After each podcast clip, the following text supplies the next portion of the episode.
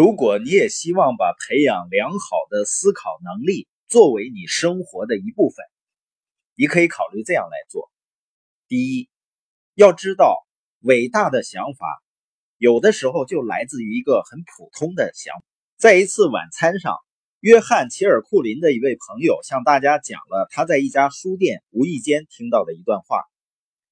一位顾客问售货员：“你们这儿有关于微软 DOS 系统简单点的教程吗？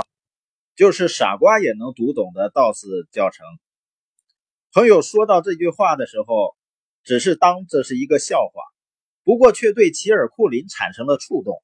他受到启发，并立刻采取了行动，开始出版一系列的傻瓜丛书。某位不知名的顾客只是有个不错的想法，随即就把它抛在脑后。事实上，他很可能根本不知道自己的想法有什么了不起的。但是对于善于思考的人来说，一个不错的想法很可能会成为一个伟大的想法，再发展成为一连串伟大的想法。现在，傻瓜丛书已出版了三百七十种，共有三十一种语言，销量超过六千万册。如果你想成为一名出色的思考者，你首先必须做一个好的思考者。在成为一个好的思考者之前，你必须首先是一个思考者。为了成为一名思考者，你首先要愿意制造一大堆普通的或者糟糕的想法。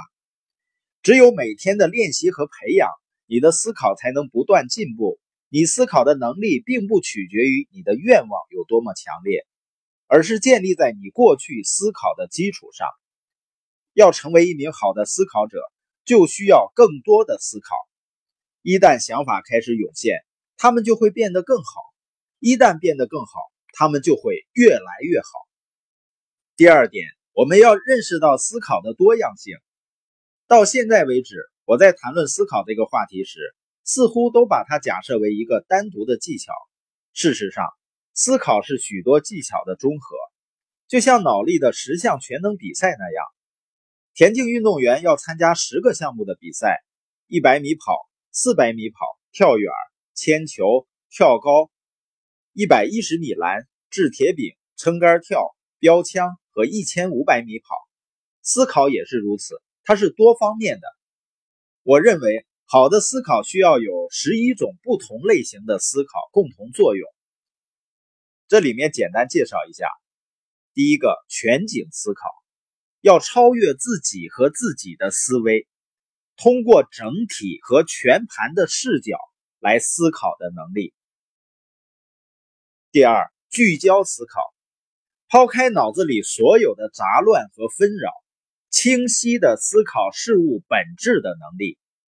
三，创造性思考，打破思维的框框，深入探索想法和找寻突破口的能力。四，现实思考，用事实来当做坚实的基础，来明确思考的能力。五。策略性思考，为未来的发展提供方向和计划，提高未来潜力的能力。六、可能性思考，完全释放自己的热情，在几乎不可能的情况下找到问题的解决之道的能力。七、回顾性思考，对以往进行回顾，以正确的态度看待历史。得出正确观点的能力。八、独立性思考，排除从众心理带来的局限性，达成与众不同的结果的能力。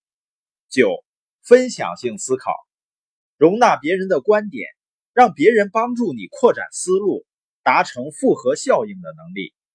十、无私的思考，总是考虑他人，想着合作的能力。十一。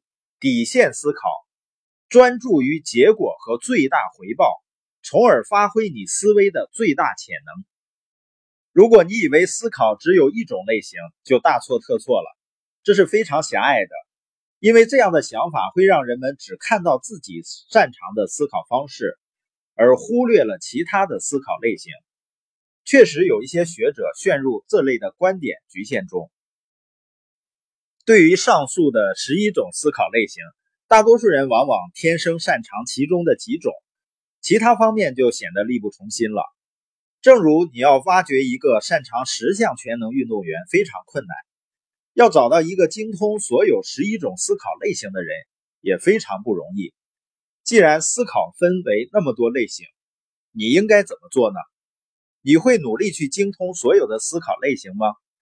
如果这样想的话，你就错了。让我们打个比方，你是一个非常不错的创意型思考者，不过底线思考却是你的弱项。但是你希望精通这两方面，你如何开始呢？你专注于哪里呢？你可以着重锻炼底线思考，把它提升到平均水平。不过这需要很多的时间、精力和资。如果你还想继续发展为不错的底线思考者，那将耗费更多的精力。如果你想爬得越高，你需要付出的努力就越多，而取得进的进步却越少。无论你付出多少努力，你很可能还是不能把底线思考培养成自己的强项。如果你选择多花些时间去提高你的创意性思考的水平呢？你在这方面本来就不错，正常投入时间和精力，你就能去到优秀的水准。如果你全力以赴，你很可能会成为国家级、世界级的创意思考大师。到那时，没有多少人能像你一样去制造想法和做出贡献，那将令你更有价值，给你的生活和事业带来真正的优势。那如何应对你的不足呢？你可以将这一方面比你更强的人聚在你身边，这就是一直以来我所做的事情。在我人生的目前阶段，我可以雇佣那些比我在某个领域更优秀的人。不过，即使在我成为老板之前，我也是按照这个原则去做的。